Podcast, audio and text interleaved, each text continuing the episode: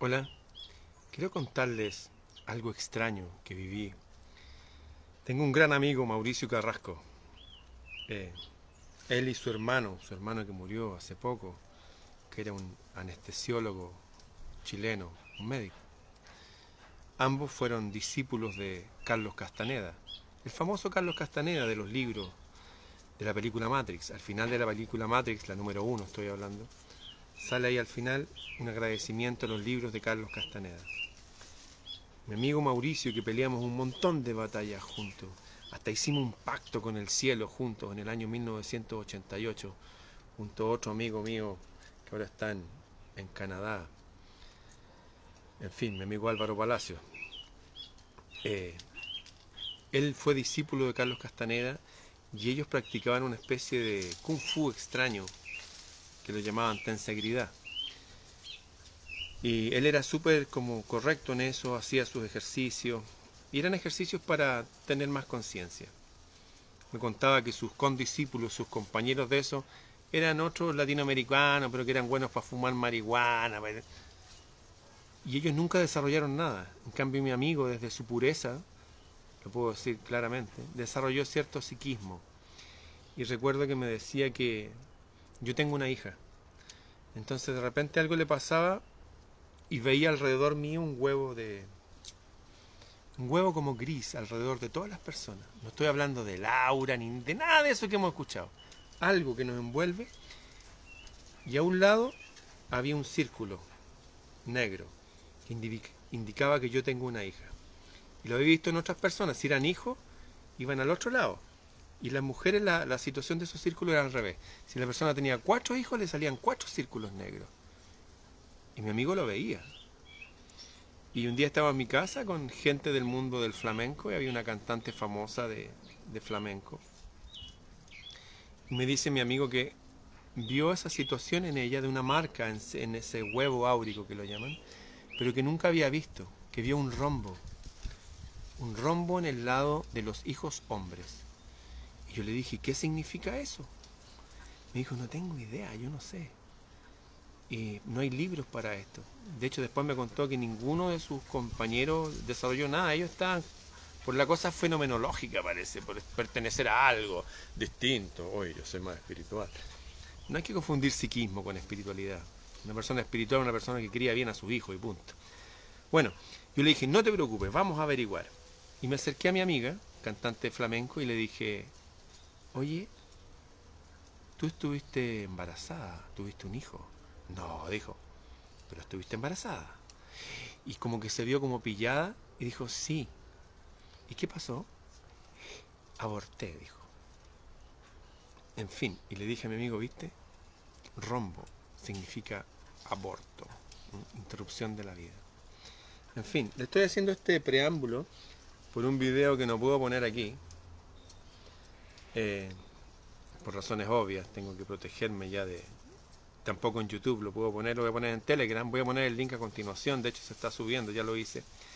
Que es una declaración del colectivo Salvemos las dos vidas. Quiero aclarar algo. Eh, yo creo que está bien, de verdad, que en ciertas circunstancias, sobre todo cuando han pasado cosas terribles, se interrumpa la vida como también estoy de acuerdo con la pena de muerte, con personas que no actúan como seres humanos. No, no me adscribo a ninguna creencia en particular, no. Yo mantengo mis propias creencias y las voy variando, ¿no? De acuerdo a la etapa de la vida en que estoy. Lo que yo creía hace 30 años atrás, en algunos aspectos, no solamente es distinto, sino es diametralmente opuesto a lo que creo ahora. Uno va avanzando en la vida, va creyendo cosas. Pero sí creo esto. Creo que estamos sometidos a una especie de ingeniería social. Por ejemplo, el verde el verde por siempre fue el color, el color de la naturaleza.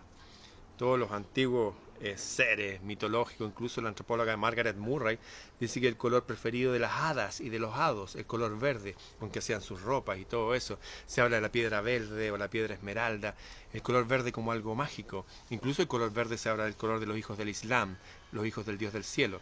Sin embargo, esos colectivos modernos dicen no, este es el colectivo de lo que sea y este color eh, significa eso. No, no es verdad. No se lo concedo, están mintiendo. O hay otros colectivos que tomaron el arco iris y lo variaron y dijeron, no, este. No, el arco iris viene de la diosa Iris y también está en, en las creencias judío, cristianas árabes del pacto entre Dios y los hombres, significan otras cosas. Pero la gente toma estos signos antiguos y los impone de nuevo, porque el verde está en todos lados, para que la gente ceda a la presión de la ingeniería social, de esa mente sobre nuestras mentes que nos está moldeando. Esto es como en el ilusionismo. Yo hace muchos años atrás conocí al mago Tamariz, Juan Tamariz Martel, eh, una persona que estudió física nuclear y además campeón mundial de magia con cartas y cosas. No sé si lo recuerdan uno con un gorro, un sombrero de copa y salía con un estuche de un violín y con el pelo largo así, unos lentes. Bueno. Y él me enseñó varias cosas. Eh. Tengo fotos con él, grabaciones con él que la estoy esperando cuando él no esté en este mundo para compartirlas. Son cosas muy interesantes. Bueno. Y cuando el, el ilusionista da a elegir una carta o da a elegir, nunca está dando a elegir él ya sabe lo que la persona va a elegir. Bueno, eso no pasa en solamente en ilusionismo, pasa en la vida real. Y la gente cree que está eligiendo libremente y todo, y está peleando por una... Y ya fue engañado hace rato ya. La realidad es totalmente distinta a lo que todos nosotros creemos. Somos sumamente febles, endebles en nuestras mentes. Somos manipulables. Y quiero dejar entonces este, esta carta que salió debido a algo que está pasando en el Congreso chileno, que la hice en video, voy a poner el link.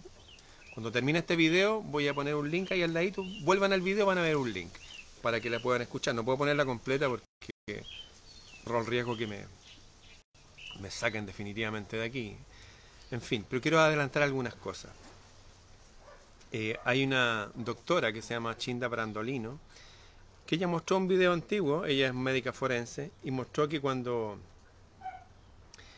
abortan, el, el ser humano pequeñito que está dentro del vientre de la madre, huye buscando el corazón de la madre y da gritos de angustia, y lo saben por las sustancias que segregan, y lo van cortando en trozos, lo van cortando en trozos.